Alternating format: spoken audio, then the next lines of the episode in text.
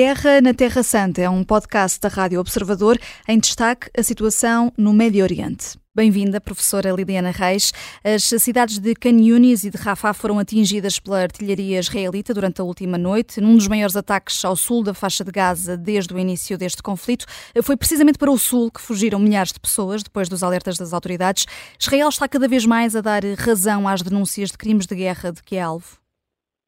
Eh, muito boa tarde. Aquilo que neste momento eh, nós não conseguimos perceber é efetivamente quais é são os objetivos eh, a serem cumpridos por parte do governo Netanyahu relativamente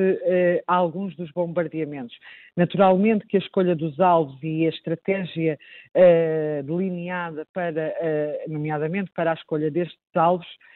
foi feita pelas IDF, mas ainda assim pelo menos do ponto de vista da opinião pública, o que começa a ficar comprometida, naturalmente, aliás, nós temos vi, vindo a observar um recuo no apoio da opinião pública em relação à, à legítima defesa por parte de Israel uh, relativamente aos ataques que sofreu por parte do Hamas no dia 7 de outubro, mas vemos também que eh, os números eh, dos, dos, palestinianos que estão efetivamente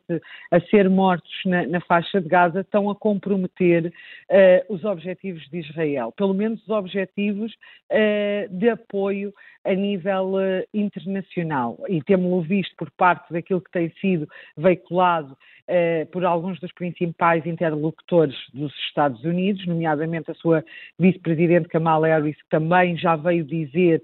que os Estados Unidos se opõem à deslocação forçada não apenas uh, uh, para fora do território da faixa de Gaza, mas também a deslocação a nível interno. E depois começamos a perceber que os Estados Unidos também começam a ficar bastante preocupados com aquilo que pode ser, uh, de certa forma, os efeitos colaterais ao nível da política interna norte-americana. E, e, recuperando também a União Europeia, nós talvez aquilo que temos vindo a observar é que o conflito entre Israel e o Hamas veio destapar fissuras e, nomeadamente, agendas de política externa diferenciadas não apenas entre os Estados-membros da União Europeia, mas também uh, entre as próprias instituições, com posições diferenciadas, por exemplo, entre Ursula von der Leyen ou o atual uh, presidente uh, do Conselho da União Europeia, aliás, que tem a presidência do Conselho da União Europeia, que é o primeiro-ministro espanhol Pedro Sánchez. Por isso, não diria que, na verdade, esta estratégia delineada do ponto de vista uh, da manobra militar de Israel está a ser bem ou mal sucedida, porque nós não sabemos efetivamente também quais é são as dificuldades com as quais se estão a confrontar. Uh, as próprias forças israelitas já vieram dizer que o Hamas uh, colocou algumas das suas estruturas de comando e algumas das suas capacidades militares nos túneis, eh, aliás, que também há agora, eh, que também veio a público hoje, que pretendem, eh, de certa forma, inundar esses túneis para, para comprometer aquilo que tem sido a estratégia por parte do Hamas, mas como, como e recuperando aquilo que estava a dizer, na verdade, aquilo que neste momento se começa a, a, observar é que, mesmo Israel denunciando que há efetivamente estruturas por baixo de infraestruturas críticas, como escolas, como hospitais, aliás, recordo-me também do Hospital Al-Shifa, a opinião pública, devido ao número de mortes que, eh, eh, que tem sido avançada pelo Hamas eh, em Gaza, começa efetivamente a afastar-se cada vez mais daquilo que são os propósitos do governo israelita. Hum. Liliana Reis, o jornal uh, israelita, Aretz, escreve que o Hamas uh, terá dado sedativos e vitaminas aos reféns israelitas para que parecessem felizes no momento em que fossem entregues à Cruz Vermelha e antes de serem levados para Israel. Uh, pode de facto ser parte da estratégia quase de comoção que o grupo extremista tem levado a cabo mediaticamente? Falámos mais das condições dos reféns do que propriamente do facto de, em primeiro lugar, o Hamas ter feito reféns feito civis.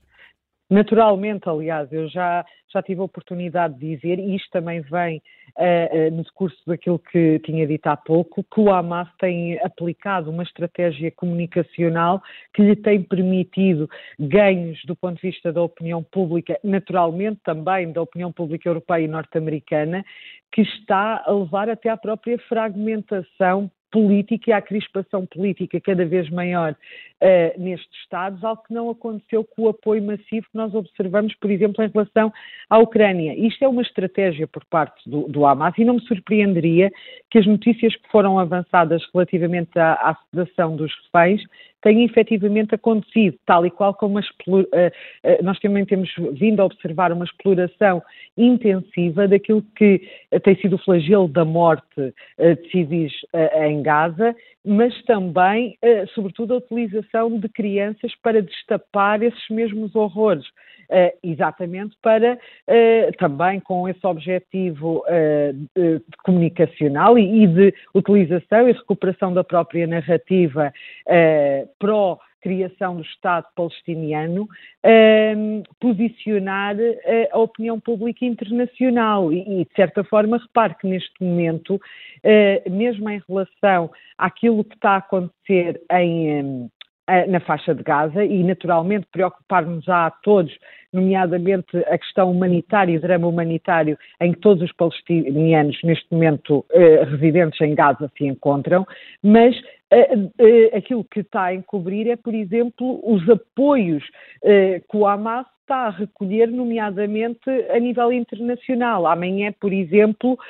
Ibrahim Raisi, o presidente do Irão, encontrar-se-á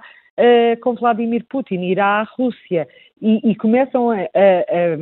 a, haver efetivamente encontros do ponto de vista bilateral e multilateral que deverão preocupar naturalmente a Europa e os Estados Unidos. Um, o primeiro-ministro israelita encontrou-se esta tarde com familiares dos reféns uh, do Hamas, uh, mas uh, estas reuniões são sempre alvo de alguma crítica,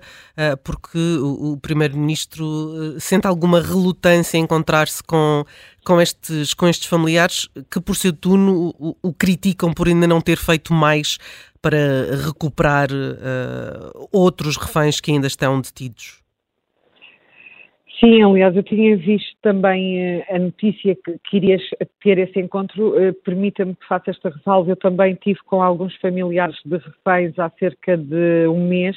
em Israel. Aliás, eles criaram mesmo um, um edifício Uh, montaram dentro de um edifício um gabinete uh, uh, para estes familiares e de ajuda à localização, mas repare, neste momento há uma pressão ainda maior do que existia há um mês, e isto porque, entretanto, já foram libertados muitos reféns, como nós sabemos, e, e estes familiares sentem-se